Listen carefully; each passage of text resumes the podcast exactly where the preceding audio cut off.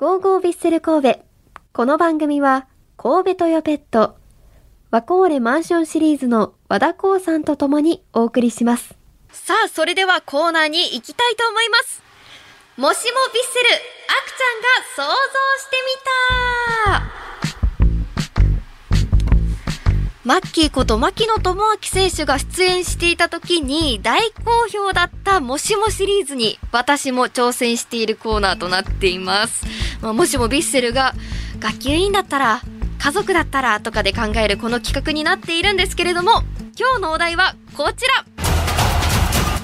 もしもビッセル桃太郎。ということで、まあ、ビッセルのメンバーで桃太郎を演じるなら誰がどの役かというのを想像で考えていきたいと思います。まあ、今回はですね、桃太郎の中の桃太郎、そして犬、猿、キジ、鬼という誰が当てはまるのか考えてきました。まあ、ちなみにですね、私はきびだんごではなく、私めちゃくちゃハマってるものがありまして、兵庫県のね、丹波篠山にある黒豆、黒豆のお菓子で絞り豆っていうのがあるんですけど、あれをもらったら桃太郎と一緒に私鬼ヶ島行って、鬼退治一緒に戦います。どうでしょうか？絞り豆マジで美味しいです。ぜひ食べてみてほしいですね。おばあちゃんにもお土産であげたら、もう2日ぐらいで全部食べて取り寄せてました。おばあちゃんもついてくると思います、絞り豆。渡したら。どうでしょうか？はい。さあ、それでは行きましょうか。まず、主人公の桃太郎は、この人です。飯野七瀬選手です。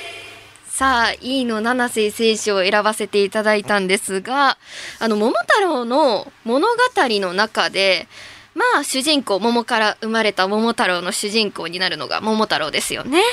で、この桃太郎の人物像について調べてみると、カリスマなんだそうです。まあ、ちょっとイメージないですけど、カリスマなんですって。子供の頃から体が大きくて力もあって、日本で最も強い人物となって、鬼ヶ島というところがあると聞いて、自分の力がどこまで通用するのか試したいっていうね、すごい動機があって鬼退治に行くそうなんです。まあ諸説あると思いますけど、まあそれで考えると、どうですか？桃太郎って自信家なんです。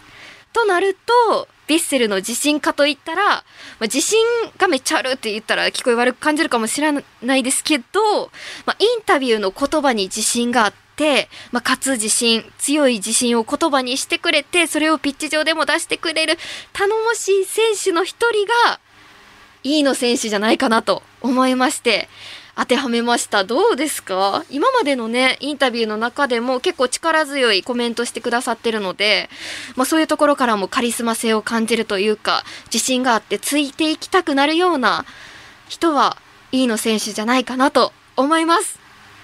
さあ、いいんじゃないですか？次行きましょうか。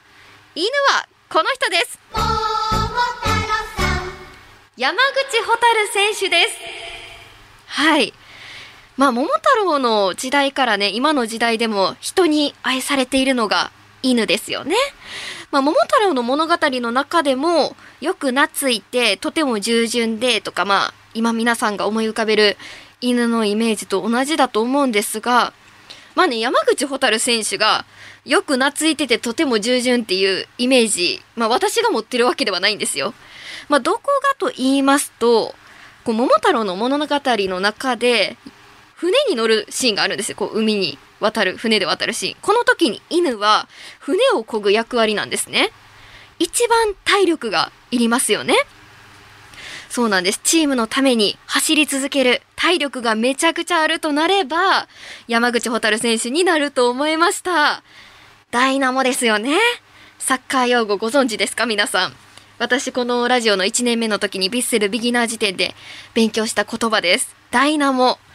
ダイナモはですね、発電機という意味で、そこから常に電気を発しているかのように運動量が豊富な選手。という意味で、まあ、電気を起こすようにチームを活性化させる人をダイナモと呼ぶんですね。桃太郎で言うと、犬がダイナモで、ヴィッセルで言うと、山口蛍選手がダイナモだと私は思います。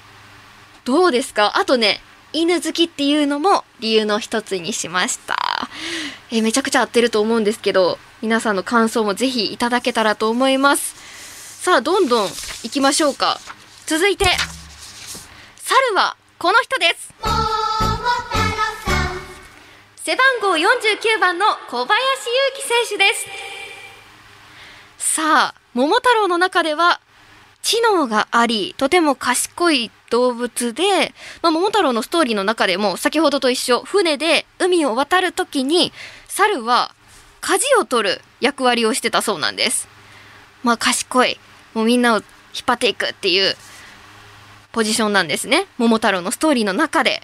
となると、ボールを持って前を向くっていう意味では、舵を取る猿に合うのは、背番号49番の小林祐希選手なんじゃないかなと思います。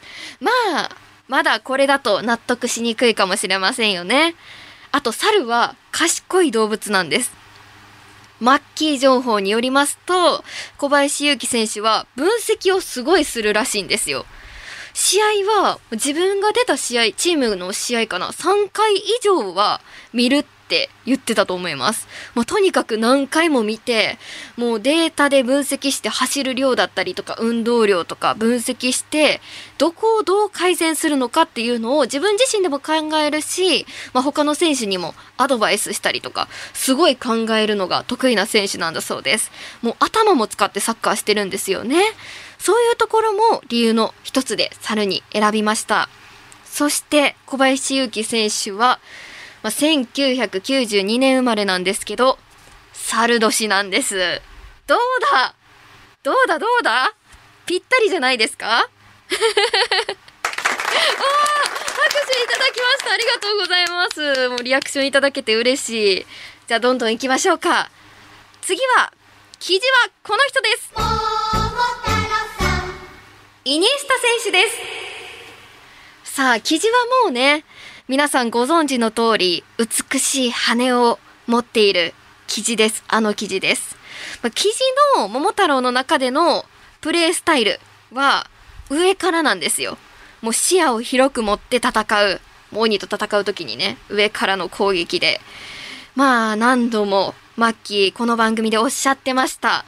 鳥の目のように上からピッチを見てプレーするのは、イニエスタ選手ですよね。おー